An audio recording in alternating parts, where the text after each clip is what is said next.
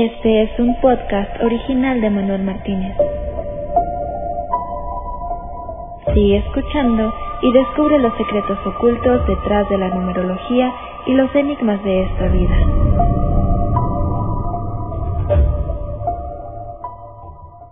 Eh, Manuel Martínez, ¿cómo estás? Bien, Jesús, ¿tú? Muy bien, Manuel, y el día de hoy tenemos a petición de nuestro público que quieren que tomemos el tema de la economía. Dicen que cuando Estados Unidos tiene gripa, el resto del mundo tiene pulmonía. ¿Tú cómo ves ahorita todos esos estragos que se empiezan a, sentir, si es de esa magnitud, la gravedad de lo que vamos a ver de la inflación? ¿Cómo ves la economía en los Estados Unidos y en otros países, tanto en Latinoamérica como en Europa? Bueno, pues eh, lo que tú acabas de decir hace un momento, ¿no? Que cuando Estados Unidos se constipa, el resto del mundo coge una pulmonía, pues es, es un dicho pues que lleva circulación. Yo lo he oído por lo menos desde hace 50 años, durante la famosa crisis del petróleo de los años 70. Yo me acuerdo que todavía era muy joven, muy pequeño, pero me acuerdo de haber escuchado esa expresión en, en televisión. Hoy en día podemos decir quizá lo mismo, aunque hoy en día pues hay otros polos, como hemos hablado antes, como son China, eh, la propia Unión Europea, que, pudieran, digamos, dosificar esa pulmonía, ¿no? Que no necesariamente fuera una pulmonía, sino también quizá una gripe muy, muy, muy, muy fuerte, más fuerte que la gripe que pudiera producirse en Estados Unidos.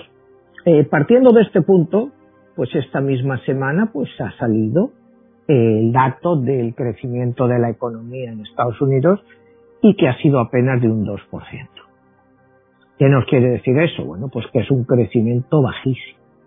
Un crecimiento bajísimo cuando a principios de año, finales del año pasado, principios de esto, pues todos los analistas apuntaban a que este país iba a crecer pues a un nivel de un 6%, pues por todo lo que se perdió durante el año anterior.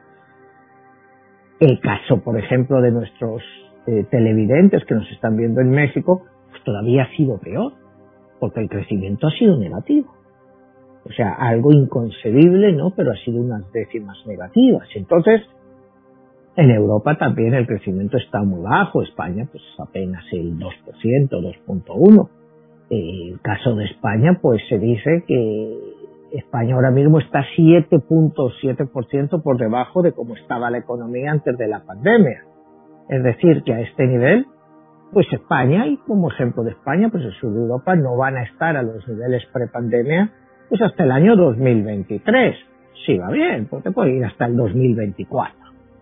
Entonces, ante este panorama, yo te diría en cierto modo desalentador, no es un panorama brillante, no es un panorama tan optimista, pues hay que echarle eh, los precios de la energía que la energía pues no deja de subir. Es algo que está, parece que es imparable, pero la energía no deja de subir. Eh, en todo el mundo está faltando el gas natural. Eh, se espera un invierno muy frío, pues prácticamente en todos los países del mundo.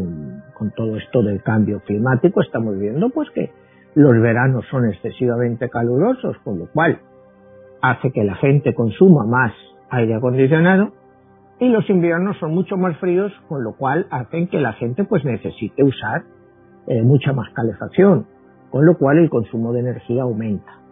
Al aumentar tanto, los países productores de energía no están produciendo al nivel que deberían, entre otras cosas, se lo ocultan, pero es para mantener los precios. O sea, mientras más demanda haya y menos oferta, pues los precios se van a mantener altos. Si los países productores quisieran eh, hacer todo el trabajo que ellos deberían de hacer, pero que no les interesa, pues los precios de la energía no estarán a lo que están, no, no deberán de estar a los precios que están hoy en día. Pero eso es algo que ni tú ni yo podemos hacer nada por cambiar. Aquí lo que vamos a hablar es cómo se ve el panorama. Y el panorama pues se ve de, eh, inflación, en cierto modo también provocada por los precios de la energía, sí. Sí, esa es la pregunta en referencia que nos hacen. Ahorita se habla mucho de que se proyecta o se prevé que va a, va a haber una inflación en Estados Unidos, que ya lo vemos en los precios de la gasolina que se están incrementando, escaseces de productos en los anaqueles, en el supermercado, cuando tú vas en búsqueda de la canasta básica te encuentras que no lo hay. ¿Qué es lo que causa esa inflación y si eso tiene que ver inmediatamente relacionado con lo que es pospandemia? Mira, el problema de, la inflación, bueno, pues es muy claro, ¿no? Que al haber falta de productos, pues esos productos suben, suben cuando la gente está dispuesta a pagar más. Aquí lo hemos comentado mil veces.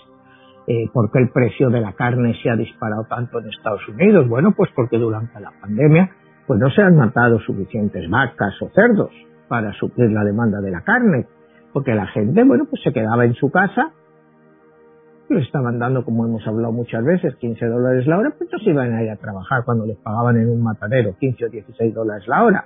Ahora el problema en que nos hemos encontrado es que esa misma gente pues no quiere volver a los mataderos por menos de 20, 21 dólares la hora. Entonces, quieras que no, todo eso es inflacionario. Todo eso eh, se va acumulando en el en el costo del producto final, en este caso, pues es de lo que cueste la vaca, ¿no? Y por lo que costaba una libra de vaca.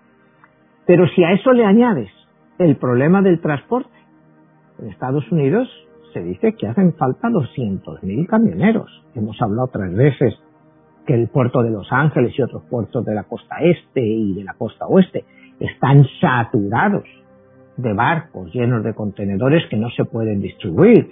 Primero porque no hay suficientes estibadores, otra vez vamos al mismo, si pagaban 15 y 6 dólares la hora, ahora quieren volver y ganar 20. Creo que comentamos en otro programa que había un artículo, no me acuerdo de, no sé si era de, de Times o de Forbes, que decían, denominaban octubre como octubre rojo, encaminado al famoso octubre, la revolución de octubre rusa, pero que aquí ha sido uno de los meses de más huelgas que se recuerdan en este país. Y es por eso, porque la gente quiere volver, pero ganando más de lo que ganaba. Es decir, se ha convertido en una situación en que, bueno, los subsidios han estado vigentes hasta septiembre, la gente todavía tiene ahorros, y luego se está también produciendo un fenómeno que es increíble, que es que la gente no quiere volver a trabajar. Ese es un fenómeno que se está produciendo, que es increíble, pero mucha gente no quiere volver a trabajar. Eh, tú tienes, por ejemplo, el, el, coronavirus, toda esta crisis de la pandemia, pues afectó muchísimo a muchas mujeres trabajadoras. Eh, y bueno, y se quedaron en casa pues con los hijos y todo eso, algunas recibieron subsidios, otros no. Y algunas madres pues han llegado a la conclusión de que no les merece la pena volver al trabajo y dejar a sus hijos cuando los están pagando 15, 16 dólares la hora. O sea, eso es otro fenómeno que se está estudiando. Otro fenómeno muy curioso, muy curioso que, que casi nadie comenta, es los efectos de las criptomonedas en la economía. Las criptomonedas eh, hoy en día pues tienen un valor aproximadamente de 2 billones si hablamos en términos en español o 2 trillones si hablamos en términos anglos. Lo que está pasando que hay tanta gente metida en criptomonedas, pero no te creas que gente de un nivel, sí hay gente que tiene mucho dinero que está metido en criptomonedas, pero hay gente de un nivel económico medio bajo que también están metidos en criptomonedas y que de repente están sintiendo un efecto de riqueza. O sea, para una persona que invirtió 10 mil dólares en criptomonedas y ahora tiene 40 mil, esa persona se siente rico y prefiere quedarse en su casa especulando con esas criptomonedas en vez de volver al trabajo. Hay un estudio muy interesante porque nunca se había hecho un estudio eh, sobre este tema que, yo lo vi publicado la semana pasada y que dice que a medida que más suban de valor las criptomonedas, más va a afectar a la economía. Por el sentimiento ese de que la gente tiene un sentimiento de que se sienten pues eh, que están ahí resguardados por el valor de sus inversiones en criptomonedas y no ven la necesidad de volver a trabajar.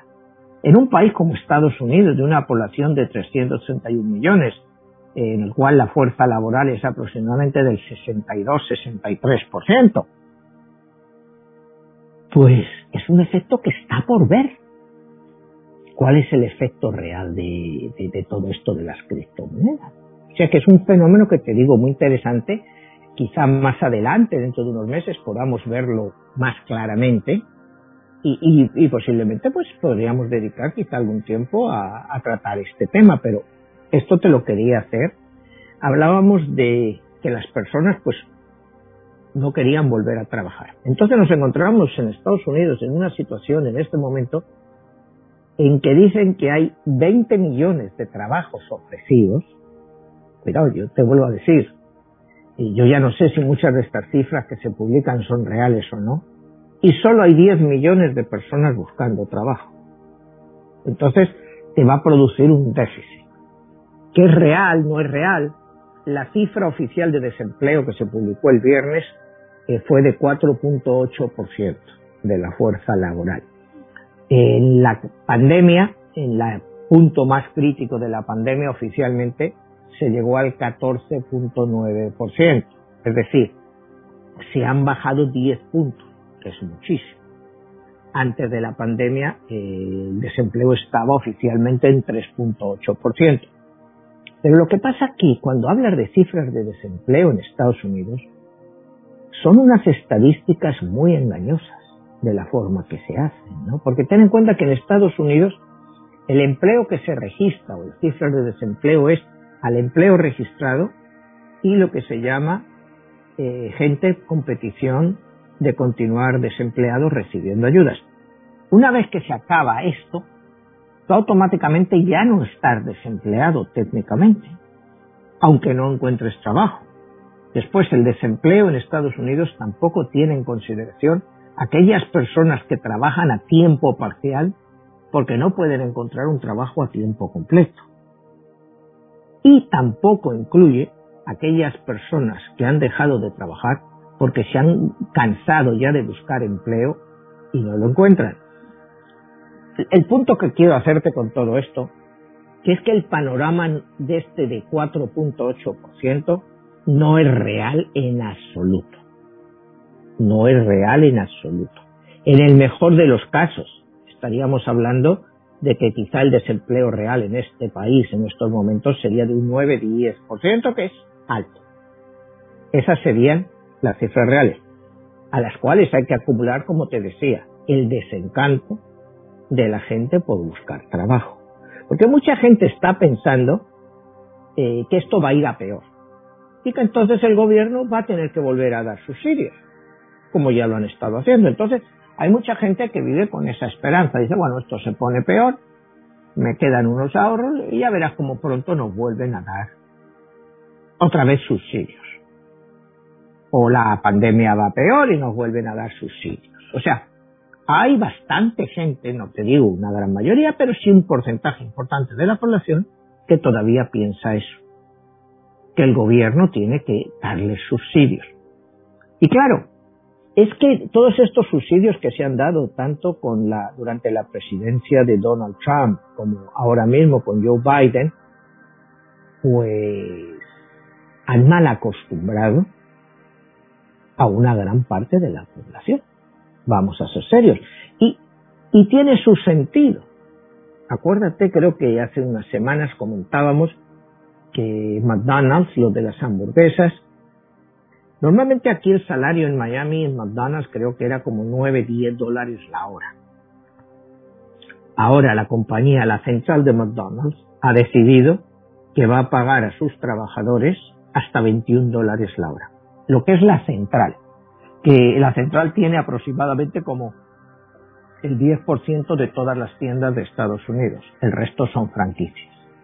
Pero claro, ¿qué pasa si yo estoy en Chicago y una tienda que pertenece al conglomerado McDonald's te paga 21 dólares y otra que pertenece a una franquicia individual está pagando 12, 13, hay un desequilibrio brutal. ¿O, qué, pasa aquí? todas las franquicias se van a 21 dólares, con la repercusión inflacionaria que eso tiene, tanto por parte del costo de los salarios, pero en el producto final, que es la hamburguesa o las patatas fritas. El precio te va a tener que subir una barbaridad. Lógicamente, porque eh, creo que el coste laboral de McDonald's es aproximadamente como un 30% del producto final. O sea, el costo de lo que es los trabajadores es aproximadamente un 30%. Pero si a esos señores eh, les sube el costo laboral un 30%, ¿no? ellos no se lo van a quitar de su productividad. Pues te tendrán que subir un 30% las hamburguesas. O sea, una hamburguesa que te costaba 5 dólares, te la van a tener que subir a 6,25, 6,5. Entonces estamos viendo que es una cadena continuada. Volvemos a la energía. Si el precio de la gasolina está entre 3 dólares y medio y 4 por galón, pues un proyecto de un viaje de Los Ángeles a Nueva York, por ejemplo, de, un camión de carga, pues eh, si el costo de la gasolina se ha incrementado un 25-30% este año, pues te va a subir. El transporte eso va a repercutir en el costo del producto final. Y si, y además a ese camionero tienes que subirle otro 20%, también se va a incrementar. Entonces, desgraciadamente, cuando tú empiezas a juntar todas estas variantes, estamos ante una espiral inflacionaria. La Fed cree que es temporal y, y, quizá estamos de acuerdo que es temporal. Pero si esto te dura dos o tres años, pues los precios están para quedarse. Si tú a un trabajador de McDonald's le estás pagando 21 dólares la hora, al año que viene no le vas a decir, oye, ahora te lo rebajo a 18 o te lo rebajo a 15. Lo puedes hacer. Si hubiera una recesión brutal y le dices, mira, ahora te pago 12 dólares la hora, lo tomas o lo dejas porque tengo mil personas a la puerta que están buscando trabajo. Pero ese no es el caso actualmente. Ese no es el caso actualmente. Actualmente es que tú vas por cualquier zona de aquí, de restaurantes o de tiendas, y ves en todas las tiendas que pone se necesita ayuda, se necesita ayuda. O sea, en todas partes necesitan empleados y los empleados no están ahí. Por eso te digo, es un fenómeno que no sabemos lo que está pasando, que si la gente se está quedando en casa, ¿o qué es lo que es? Manuel, también está la otra parte, que te sale más caro salir a trabajar por todo lo que es el costo de la gasolina, etcétera, etcétera, que mucha gente dice, eh, bueno, bueno, ese es un punto donde prefieres esperar el subsidio. En este caso, como se ha dado en algunos este, momentos ahí. ¿Qué tanto tiene que ver esto que está pasando en China y que se habla que, por ejemplo, hay muchos este, tanqueros y barcos que no están distribuyendo? ¿Qué está pasando ahí? Bueno, no están distribuyendo. Eh, bueno, el, el gran problema de la distribución son los contenedores ahora mismo. El costo de los contenedores se ha multiplicado entre un 300 y un 600%. O sea, porque no hay suficientes contenedores para meter los productos. lo que decíamos antes, aquí te llega el contenedor de China, que normalmente pues te llegan mucho pues al puerto de Los Ángeles. Y si no hay quien baje ese producto, eh,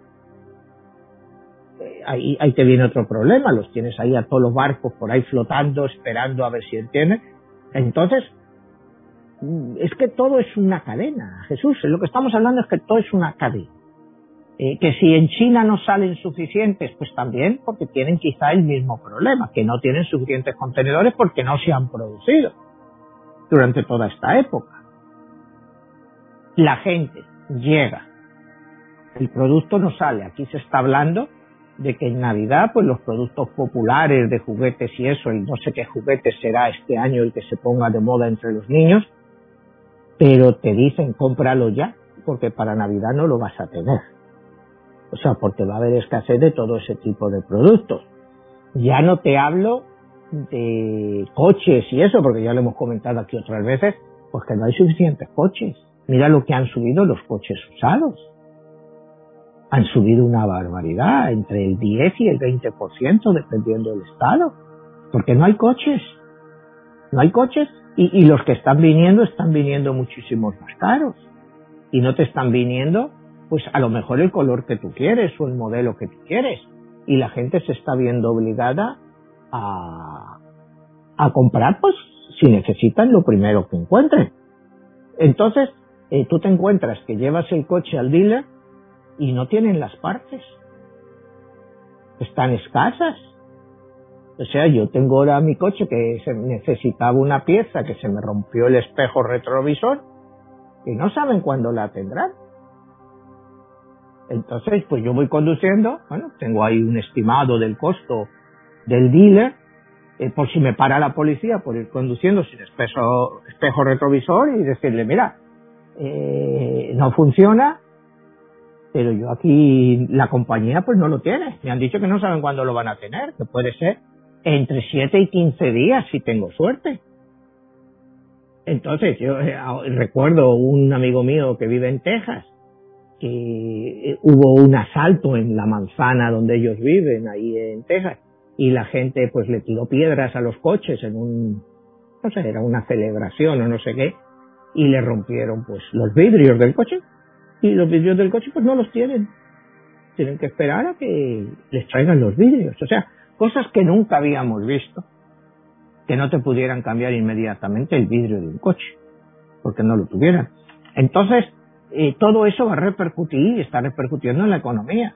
Porque tú, si te traen el vidrio ese 10 días después, si antes ese vidrio costaba 300 dólares, ahora te dicen que vale 500, lo vas a cambiar.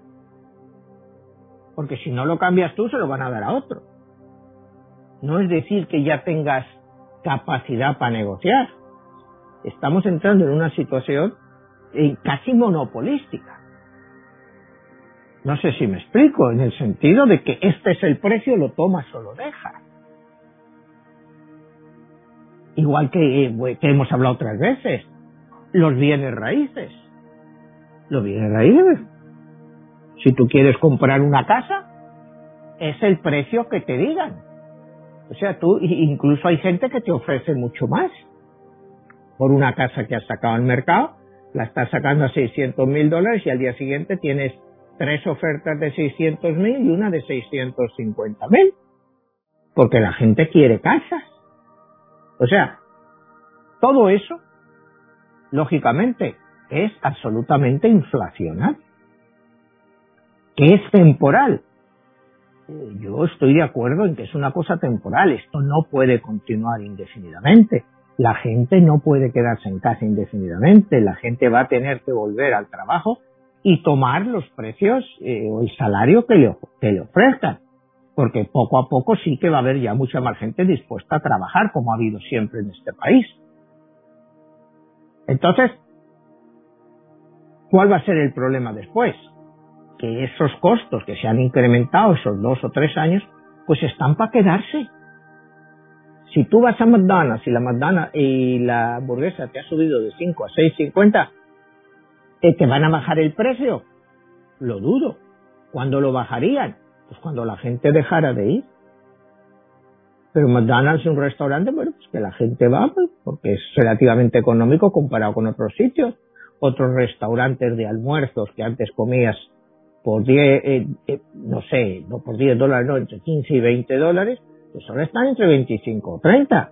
Ahí sí, ahí sí eventualmente vamos a lo que tú decías antes, que te sale más barato quedarte en tu casa. Porque si le pones los precios de la gasolina para llegar al trabajo, si sales a comer otros 25 o 30 dólares, mucha gente prefiere quedarse en su casa. Y si le dicen tienes que volver aquí a la oficina o a donde esté, prefieren no ir. Por eso está viendo tanta gente que está dejando los trabajos. A muchas personas que le están diciendo ¿Tienes que volver al trabajo? No, yo no vuelvo. Si me quieres, me quedo aquí. Pero yo no vuelvo. ¿Por qué? Porque eh, eran muchos costos que antes se asumían como algo normal. Tú asumías que ibas a tener que ir a tu trabajo en tu coche. En este país casi todo el mundo va en coche, quitando a lo mejor en Nueva York o en otras ciudades que tienen un transporte público decente.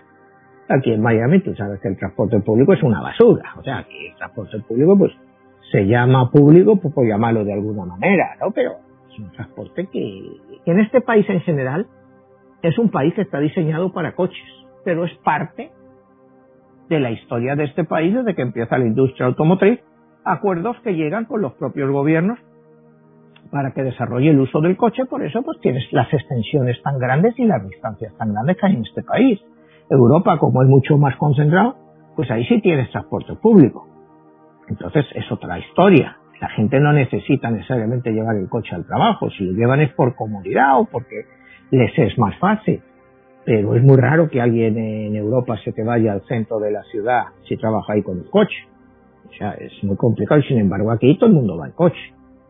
Entonces, lógicamente, los costos son mucho más caros. Y cuando estás hablando que el costo de la energía en este país es muchísimo más barato que en Europa. La gasolina aquí es más barata que en México, siendo México un país productor. Y sin embargo, la gasolina en Estados Unidos es más barata que en México, cuando en México debería ser muchísimo más barata que aquí. Sobre todo teniendo en cuenta el nivel de vida y el poder adquisitivo. En Europa ya no te quiero ni decir, es prácticamente el doble. La gasolina cuesta el doble de lo que cuesta aquí. Entonces, pues tú te encuentras con una situación económica a nivel mundial pues que se está complicando mucho. Y de lo que esperábamos, unos crecimientos de 6%, dejar atrás la pandemia, pues eso de momento ya vamos a entrar dentro de nada en el 2022, apenas quedan un par de meses para que entremos en el 2022, la pandemia va a seguir aquí, ya no es tan fuerte, ya mucha gente también pues le ha perdido el miedo a la pandemia, ya es el pánico que se tenía antes, la gente pues sale, va a sitios, pero otra cosa que yo veo es total desaceleración del consumo. El consumo se va a desacelerar primero por el poder adquisitivo. La gente no tiene el poder adquisitivo que ha tenido hasta ahora con todas estas ayudas y las ganas de salir, de ir a un restaurante, de ir a eso, yo creo que la gente ya se va conteniendo en todo eso. La gente ya se ha quitado pues esos deseos que tenía y la gente vuelve a ser otra vez más consciente de que hay que ir a los gastos pues a lo que es necesario. Todo eso hace pues que se desacelere el consumo. Y si el consumo se desacelera, pues lógicamente se desacelera la economía y más en un país como este, donde la economía, el 70% de la economía de este país, de Estados Unidos, es el consumo. Si se desacelera el consumo, pues lógicamente se va a desacelerar la economía. Entonces, si eventualmente la Reserva Federal, que es el Banco Central Americano, decide subir tipos de intereses, se habla de noviembre del año que viene, dentro de un año es cuando se daría la primera subida y tampoco sería una subida muy importante, quizá 25 puntos básicos. Pero mira países eh, latinoamericanos como México, que México pues está subiendo eh, la tasa de interés constantemente, el Banco Central. En Brasil te la han subido un uno y medio de, de un golpe. Entonces, tú estás viendo que estamos entrando otra vez en una espiral inflacionaria a raíz en los países en vías de desarrollo o latinoamericanos, como los queramos ver, o sea, que no están completamente, de ahí que la inflación escondida está a punto de salir otra vez. En Europa es un poco de lo mismo, aunque el Banco Central Europeo técnicamente está haciendo una muy buena labor, Europa es muy diversa.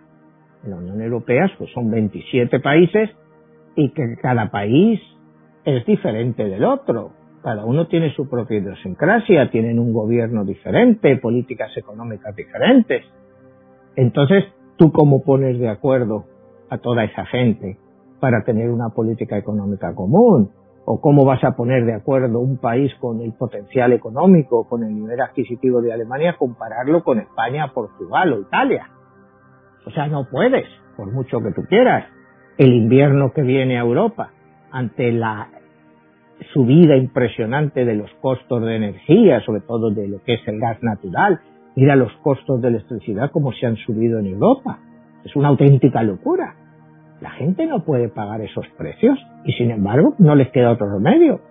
Eh, si tienen suerte, este invierno en Europa no habrá desabasto, en el sentido de que habrá suficiente gas natural y energía para poder pagar por todas las calefacciones pero con las tensiones geopolíticas que hay en toda esa zona, en Rusia, que es el principal abastecedor de gas de Europa, las cosas se están complicando mucho.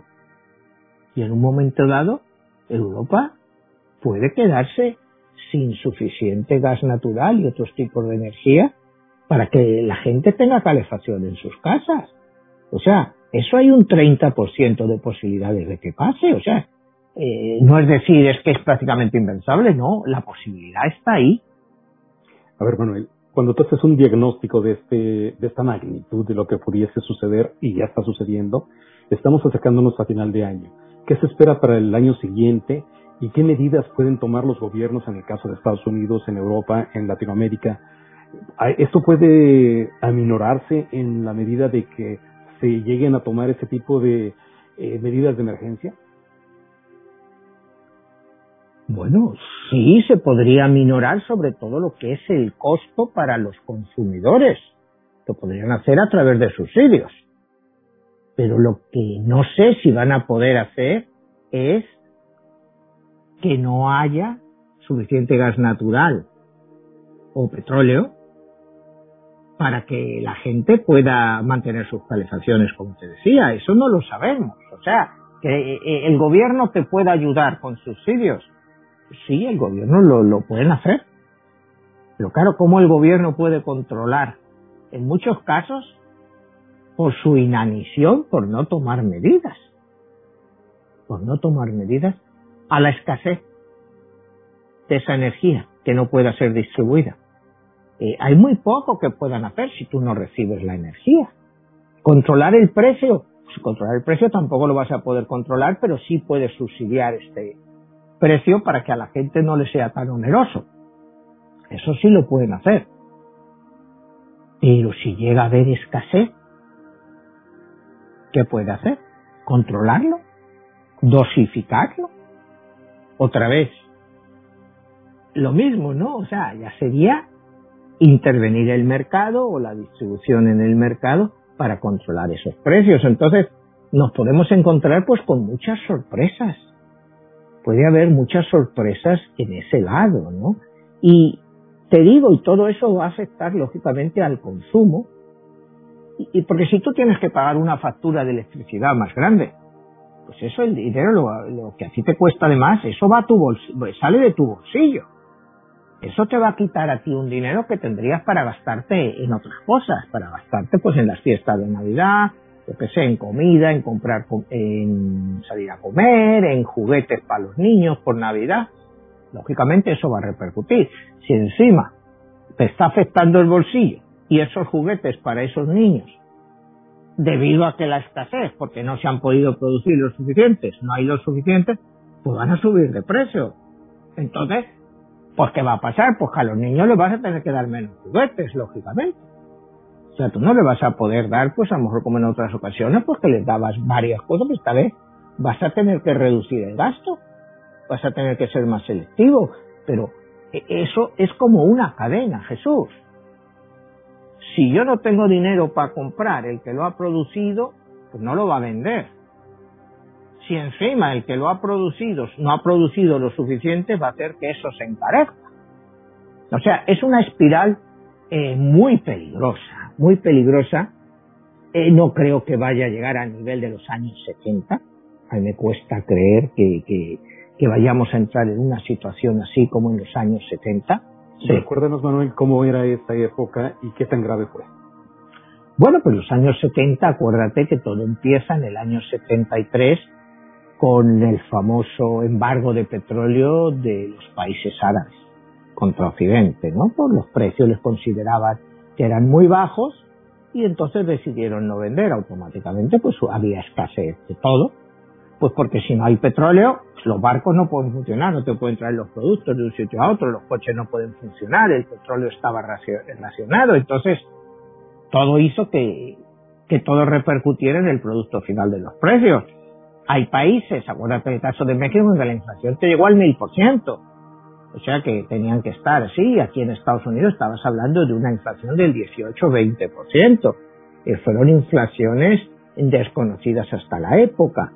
Eh, se ha aprendido, desde entonces sí se ha aprendido bastante y los bancos centrales pues tienen la capacidad de actuar, pero la forma que actúan, la más común es la restricción del crédito para que no haya circulante. Entonces, si no hay crédito, la gente no puede consumir. La gente, si a ti no te dan crédito para comprarte una casa, pues la gente no tiene dinero para comprarse una casa. Es muy rara la gente que tiene el dinero en efectivo en el banco para ir a comprarse una casa de 500 mil dólares, 600 mil. Aquí en este país sabes que lo más común es para el 95% de la población poner un 20% de enganche y el otro 80% lo pagan a 30 años, que es lo que está pasando ahora. Y claro, como los intereses están tan bajos, pues para mucha gente que tiene ese 20%, aunque estén sobrepagando por esa casa, si le están cobrando por una hipoteca 2,25, 2,50%, pues es prácticamente como si estuviera pagando un alquiler. Entonces, esto es una burbuja que en el momento que se pinche, sí, porque acuérdate aquí cómo funciona el sistema de crédito para calificar. Hacen, tú vas al banco, te hacen tu estudio de crédito, te miran todos los gastos que tú tienes, las tarjetas, tu salario, y te dicen, usted califica para pagar 2.500, 3.000 dólares al mes.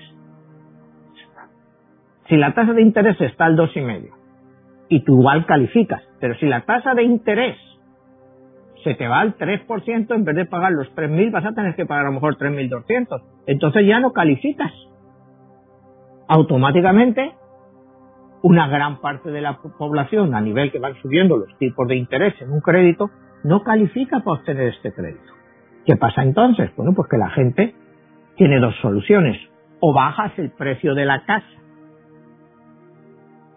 para que esa persona pague menos y entonces pueda calificar para ese pago, o te quedas tú con la casa y no la vendes porque estás esperando que esto siga subiendo indefinidamente, pero ya lo vimos en la crisis del 2007 cómo subían los precios, los precios que la gente se quedaba haciendo línea en cola una noche entera para el día siguiente que le dieran un número para ir a ver un apartamento y vendían ese número a otro por haber estado ahí toda la noche y el que iba ahí era el primero que compraba.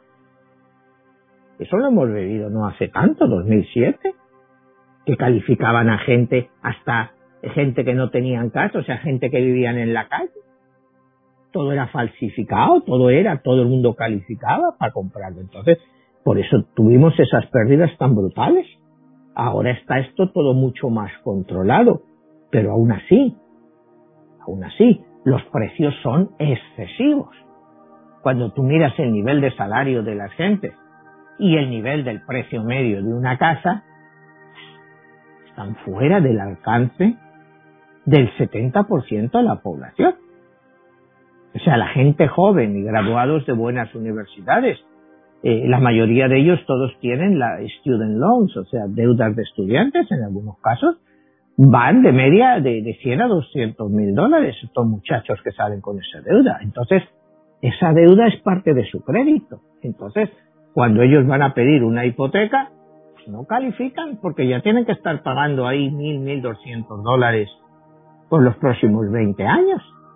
Entonces, pues tú estás sacando del mercado a gente muy cualificada. Entonces, ¿qué está pasando? Pues que a esos muchachos no les queda más remedio que irse a un alquiler. ¿Y qué está pasando? Pues que los precios de alquiler están por las nubes. Entonces, esta es una situación en que muy poca gente está ganando de ella. Y mucha gente está siendo perjudicado. Si a eso le pones que encima te suben los tipos de interés, pues podemos entrar dentro de un caos. O sea, ese es uno de los principales problemas que yo veo ahora mismo, pues, con la economía, ¿no? Eh, Manuel, y ahorita, en referencia a lo que estás hablando, ¿qué es lo peor que se puede esperar en este año del 2022? ¿Y qué es lo mejor que podemos esperar? Bueno, lo peor, pues lo acabamos de hablar, realmente, pues que la economía no crezca lo suficiente y que no se generen los suficientes empleos. entonces podríamos entrar incluso hasta en una recesión. ¿Me entiendes? Podríamos entrar en una recesión. Y lo mejor que podría pasar, bueno, pues que los tipos de intereses se mantengan estables, que aguanten un tiempo a este nivel, que la gente vaya volviendo al trabajo, que los salarios no se disparen, porque eh, si los salarios se disparan, va a ser muy difícil para muchas empresas ser competitivas. Porque van a tener que incrementar los precios. Y otra vez es lo mismo. Si tú incrementas los precios, otra vez mucha gente no va a poder comprar las cosas. Entonces estamos como en una especie de, como se dice en inglés, catch 22. O sea, es una situación eh, muy, muy, muy, muy complicada. ¿no? Y te estoy hablando de Estados Unidos, ya no te quiero hablar de Latinoamérica, en nuestro caso, pues el país que mejor conocemos, que es México. En México, pues todas las políticas del presidente López Obrador, cuando él ha llegado ha quitado lo que es el outsourcing. Bueno, en el outsourcing trabajaban en México dos a tres millones de personas. Dice que los ha pasado pues a, a trabajar directamente para las empresas pues según los analistas eso no se ha visto por ningún lado. Entonces, ¿qué pasa? Pues lo que te decía hace un momento, pues que la economía de México increíblemente pues ha caído en el tercer trimestre. Entonces, ¿qué puedes esperar de una política económica así? Pues pobreza y más pobreza. Porque ¿quién en su sano juicio está ahora mismo invirtiendo en México? O sea, es muy complicado invertir en México cuando empiezas a darte cuenta que muchas leyes jurídicas o normas jurídicas eh, pueden no protegerte. Digamos que tú eres un constructor y tienes, digamos, no sé, 20, 30, 40, 50 mil metros para construir y, ¿Y quién te dice que no te digan que la mitad de ese terreno tiene que donarse para causas sociales? es muy común en la historia de México. Entonces, ¿quién en su sano juicio puede ponerse o puede exponerse a ese tipo de políticas cuando no existe pues una trayectoria, trayectoria jurídica clara que te ampare? Estás expuesto a mil cosas. Y todo lo de México, pues Argentina la misma historia, Brasil. Entonces, eh, ¿qué es lo que puedes hacer en una situación así? Pues el capital lógicamente no quiere invertir, prefiere no invertir. ¿Me entiendes? Entonces, pues no se ve bien. Yo te digo, el año 2022 para México eh, no lo veo bien. Otro país donde nos ven, en España, el año 2022 para España, lo veo muy mal. Muy mal. Es un gobierno Frankenstein lo que hay en España. Están ahora para aprobar los, los presupuestos unas cosas de locura lo que están haciendo toda esta gente. Entonces, ¿tú cómo esperas crecimiento con esas cosas? O sea, es que son cosas que no tienen sentido. Entonces, cuando ves cosas que no tienen sentido, ¿cómo puedes esperar que haya al final buenos resultados? Pero los gobiernos que tenemos son todo cortoplacistas. Te paso los presupuestos. Mira la que tenemos aquí montada en este país con el famoso paquete de Biden de infraestructura, educación, querían tres trillones y medio, tres billones y medio en, en nuestro sistema. Y no llegan a un acuerdo, pero no llegan a un acuerdo el propio Partido Demócrata. Ya ha tratado Biden de, de, ha cortado los 3, millones, 3 billones y medio lo ha bajado como 1.7, 1.8. El, el, ala más liberal del Partido Demócrata eh, dice que no, que es muy poco. Entonces, pues yo no entiendo cómo después de haber vivido con Donald Trump cuatro años, esta gente no es capaz de ponerse de acuerdo. Más vale 1.7 de algo que un 100% de nada. O sea, si tú quieres 3 y trillones y medio, 3 billones y medio, y no te lo aprueban, oye, pues 1.7, estás hablando de muchísimo dinero, como hemos comentado otras veces. El, Producto Interno Bruto de México es como 1.3, estás hablando que es más un 40% más lo que se planea en inversión que todo lo que se produce en México en un año o en España, porque el producto es, muy similar. ¿Es malo eso? Oye, pues aprueba eso de momento y al año que viene verás si puedes pasar otro paquete. Pero no te me pelees. O sea, se están peleando. Y con todas estas historias, ¿qué van a conseguir? Pues que al año que viene, en noviembre, dentro de un año, cuando sean las elecciones, lo que aquí se llama el midterm, pues que los demócratas pierdan el Congreso y el Senado. O sea, el Congreso igual lo conservan, pero el Senado pues lo pueden perder. Y sin el Senado, pues no les van a pasar ni una iniciativa. Le va a pasar lo que le pasó desgraciadamente a Obama, a Obama, que no le van a pasar nada. Y en muchos casos, pues es por culpa de todos ellos. Por culpa de todos ellos. Entonces es otra vez, al final, siempre los políticos los que destrozan todo desgraciadamente, como hemos dicho muchas veces, pues necesitamos vivir con los políticos, porque alguien tiene que dirigir los países. Pero yo no creo que los países, desgraciadamente, nos merezcamos, nos merezcamos tan malos políticos. Dicen que cada país tiene lo que se merece. Pero yo creo que ningún país se merece lo que hay, porque mira la recaída de políticos que hay. Vamos a Latinoamérica el Fernández, en Brasil el Bolsonaro. O sea, eh, es que es todo. Eh, aquí en México López Obrador, aquí Biden, que em, se empezó pues con mucha ilusión pues por salir de Trump. Pero hasta ahora pues ha creado una desilusión grandísima en este país. Y el problema es que la está creando su propio partido. Sí, claro, los republicanos se le echan encima a la mínima pero tienen los suficientes votos para pasar. Incluso este paquete lo podían haber pasado por partes. Y luego hay otro sistema de, contabilidad aquí que se llama reconciliation, que lo podían haber pasado a través de eso, no todo de una vez, pero lo van haciendo por partes y lo pasan. Es difícil de entender. Entonces, cuando tú no puedes entender la política económica, fíjate aquí que quieren poner unos impuestos de locura, no sé si has leído las últimas propuestas, lo que quieren hacer. Ya estás hablando de unas cosas que atentan contra la propiedad privada. Está bien el impuesto a los multimillonarios, pero tiene que ser un impuesto también razonable. Tú, es muy difícil. Y, yo no sé ni siquiera si es legal, como dicen muchos juristas, juristas que tú puedas eh, poner impuestos por un beneficio que no has tenido todavía porque no has realizado. Es como si tú tienes una casa y te dicen, bueno, su casa vale un millón y medio, pero ahora ya vale dos millones. Usted, bueno, pues va acumulando ahí dinero.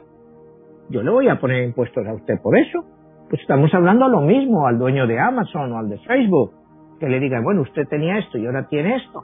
Pues, pero bueno, pero eso mañana se le puede caer hay una debacle en el mercado y le puede caer la fortuna a la mitad. Alguien le va a devolver lo que ya ha pagado. ¿Me entiendes? Entonces, eh, eh, se están yendo ya a temas demasiado populistas. Y claro, y yo entiendo a mucha gente, porque aquí empiezan a decir, dice, es que eso solo va a empezar a personas que tengan... Primero hablaban de 100 millones, ahora ya lo quieren bajar a 10 millones. 10 millones en este país tampoco es tanto para muchas familias, digamos, granjeros que tienen una finca, granja, que viven de eso, de la agricultura, eh, 10 millones que valga la granja, tampoco es nada del otro mundo. ¿Qué les puede producir? A lo mejor un millón de dólares al año, ¿no? Un retorno del 10%. Eh, eh, pues sí, ellos van a pagar en relación a eso, pero si tú empiezas a pasar, a poner impuestos sobre el supuesto valor de las cosas, ¿en qué puede acabar todo esto? ¿Me entiendes? Estamos abriendo la caja de Pandora. Eh, tú no sabes cómo puede acabar todo esto. Es lo que te digo. Y, y parece que eso es lo que se va buscando. El populismo. Pero el populismo se puede volver contra los propios gobernantes. Y como yo te decía, desgraciadamente, Biden, si sigue sin imponerse a su ala socialista dentro de socialdemócrata, porque socialistas no son, socialdemócratas del Partido Demócrata, pues le va a ir muy mal. le va a ir muy mal y como te digo, el año que viene, al año que viene yo no creo que vaya a haber la movilización de gente que hubo el año pasado para sacar a Trump. En las próximas elecciones, pues va a ser como ha sido siempre en este país. Oye, en unas elecciones legislativas en este país, que son tan importantes como las presidenciales, se va entre el 35 y el 40% de la gente a votar. Los republicanos van a ir a votar. Eso está claro. Pues si esta gente no se mueve, pierden el Congreso y el Senado. El Senado, yo casi seguro que creo que lo pierden. Por mucho que se hagan, el Senado lo van a perder. Porque el Senado están ahora mismo empatados, 50-50. La diferencia la hace la vicepresidenta Kamala Harris, que en caso de empate en el Senado, como ella, la vicepresidenta, ejerce de presidente del Senado también, pues es ese voto de 51-50 que hasta ahora hace posible pasar algunas iniciativas demócratas. Pero con que pierdan dos senadores los demócratas en las próximas elecciones, pues se ha acabado esto. Te digo, volvemos a la época de Obama, todo muy buenas intenciones, pero no se pasa nada. No se pasa nada. Y entonces entraríamos otra vez en un impasse por los dos últimos años, que serían del 23 y el 24, esperando las elecciones a ver quién sale presidente y cómo queda formado el nuevo Congreso y Senado. Entonces, serían tres, cuatro años perdidos. Sí. Pero, hermano, también ahí se habla que lo que está viviendo ahorita Biden es el resultado también de la gestión de Trump. ¿Qué tanto es así? Bueno, pues sí, no. Sí, no. O sea, eh, mira, es muy fácil ya culpar al que sea ahí. Que, que Trump hizo muchas burradas, pues claro que hizo muchas burradas, o sea, eso nadie lo va a negar. Pero lo que es la política económica, este hombre ha tenido ya tiempo de rectificarlo. Vamos a ser serios. Y te digo, y si no se lo dejan hacer es su propio partido. Sabía que los republicanos se le iban a oponer. Pero él tenía la mayoría, tanto en el Congreso como en el Senado. ¿Por qué no lo pasa? ¿Por qué no lo pasa? ¿Por qué sus propios senadores le dicen que no? ¿Por qué sus propios congresistas le dicen que no? Entonces, pues te demuestra que no es un partido unido. Te demuestra que no es un partido unido.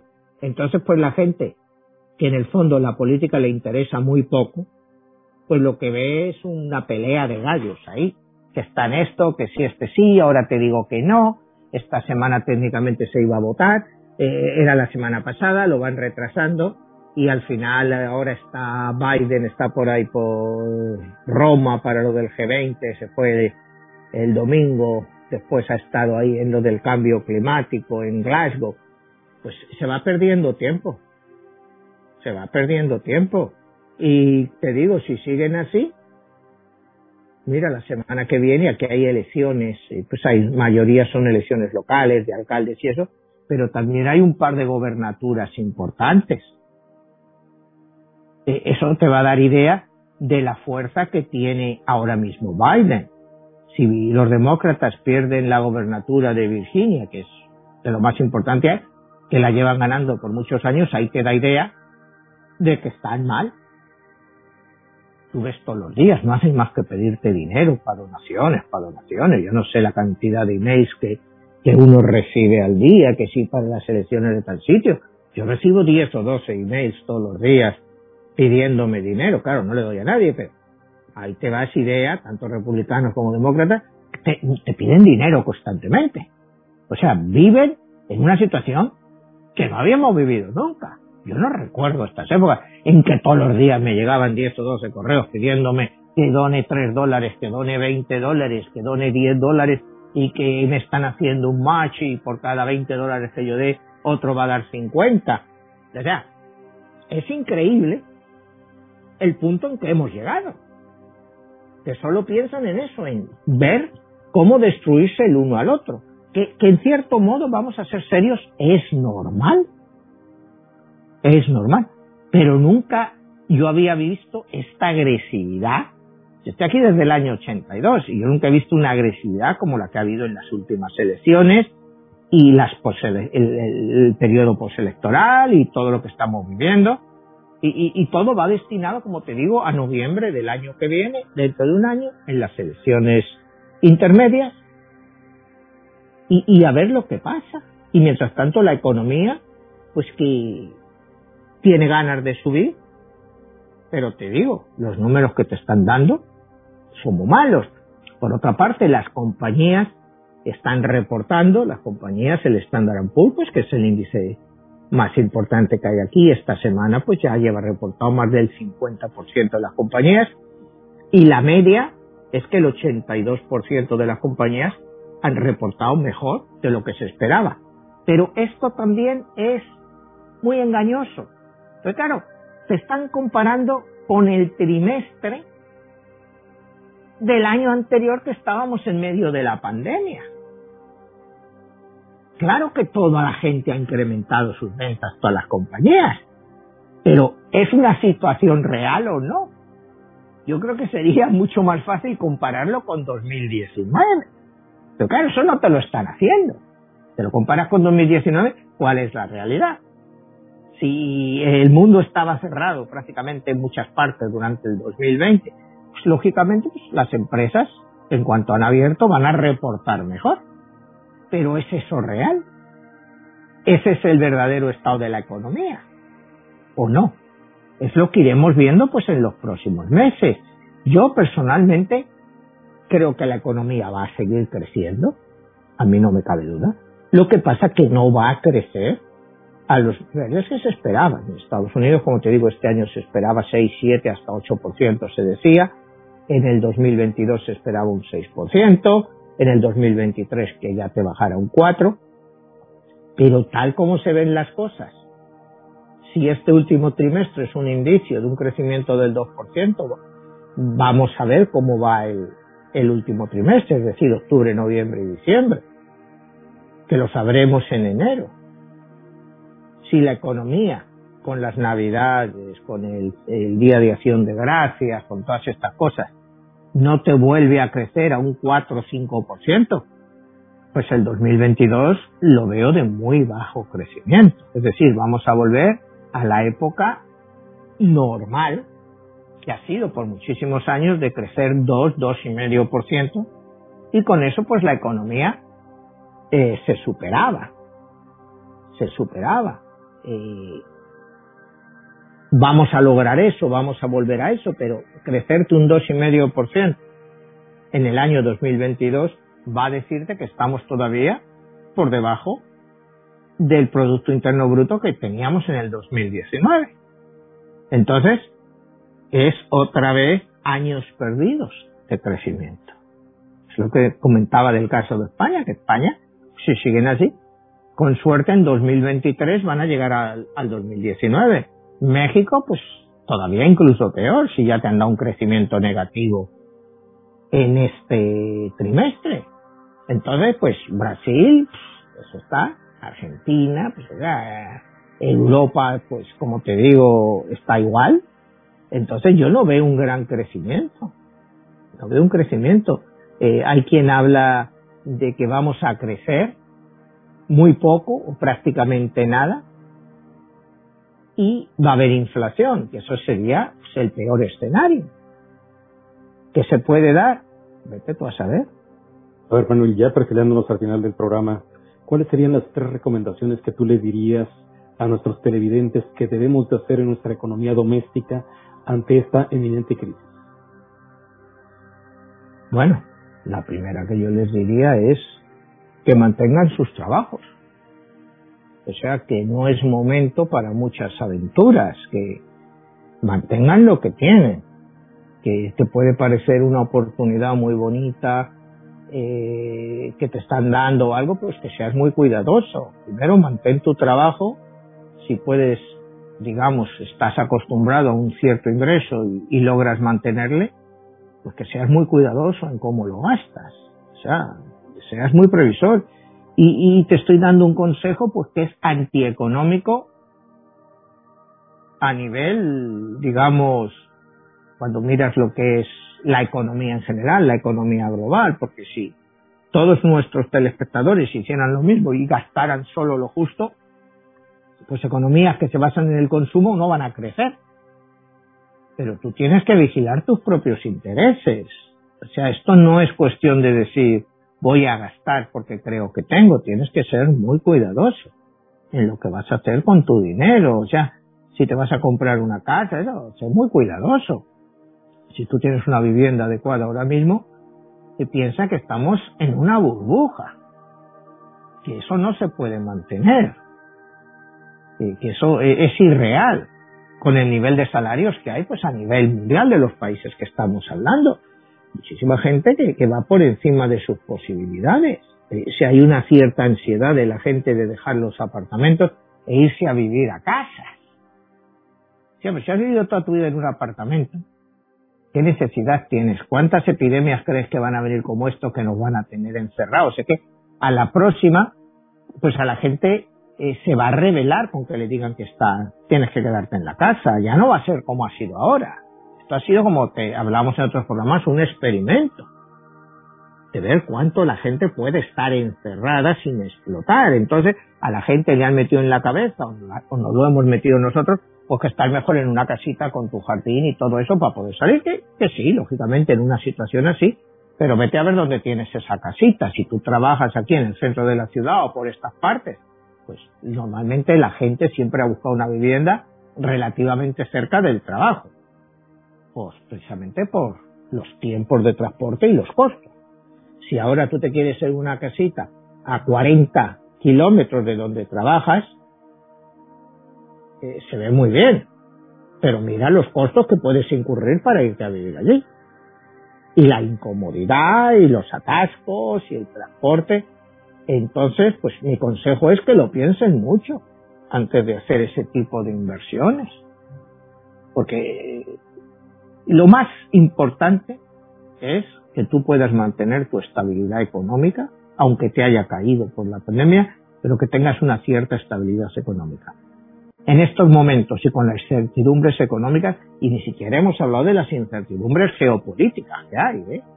que esa es otra, que esa es otra.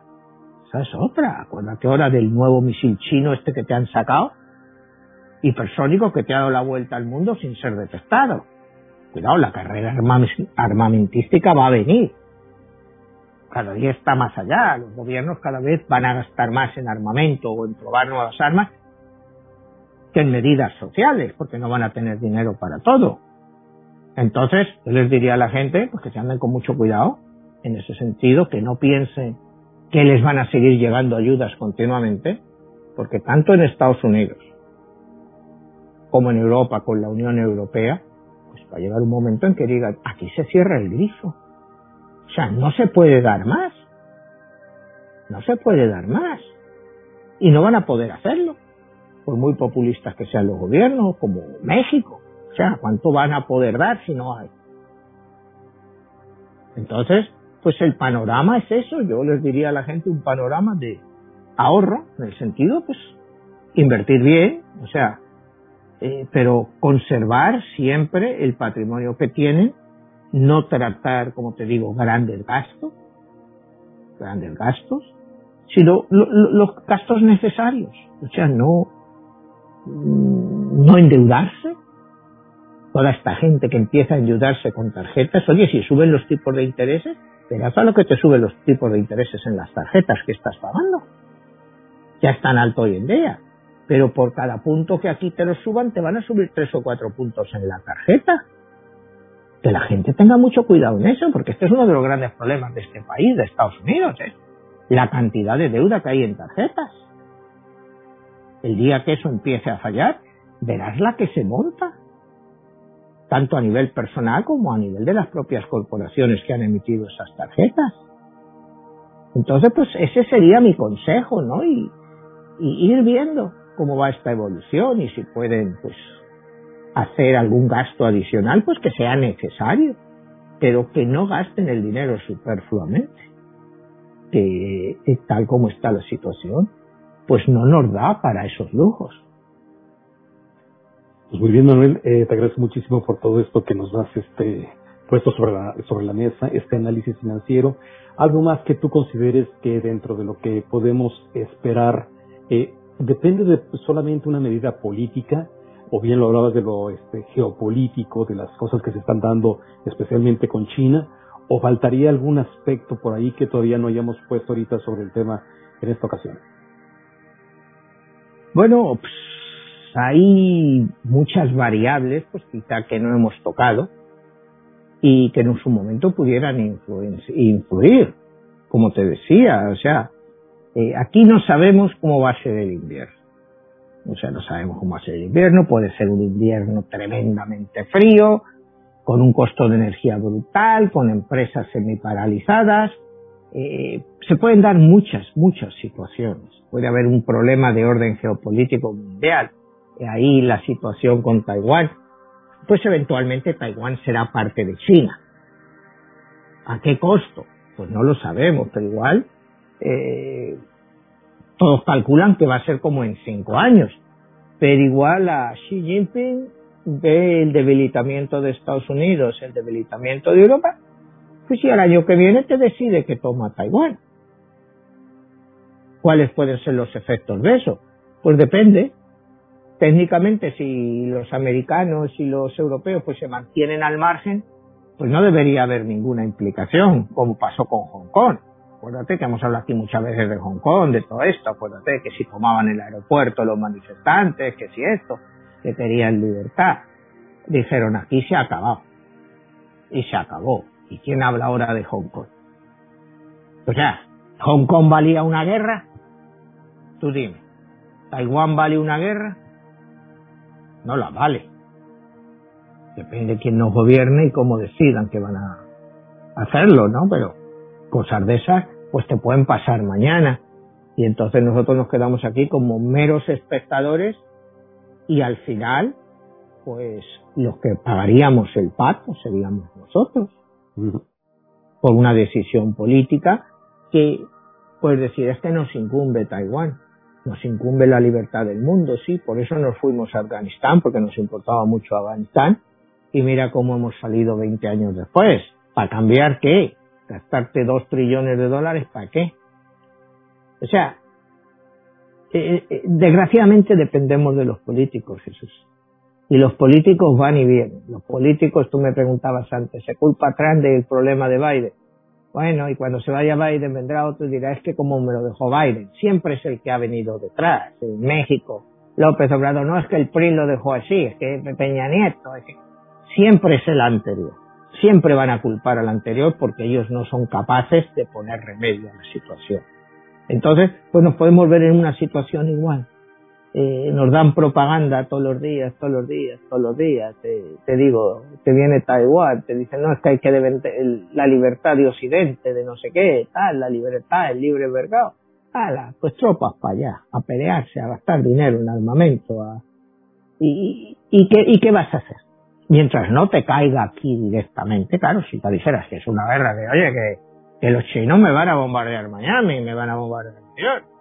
Pero mientras sea Taiwán y se peguen tiros allí, pues sí costará mucho dinero, afectará la economía, pero al final, pues la gente se acostumbra a eso. E, es lo que hemos estado viviendo, pues, por los últimos 50 años, Jesús. Es como así, ¿no?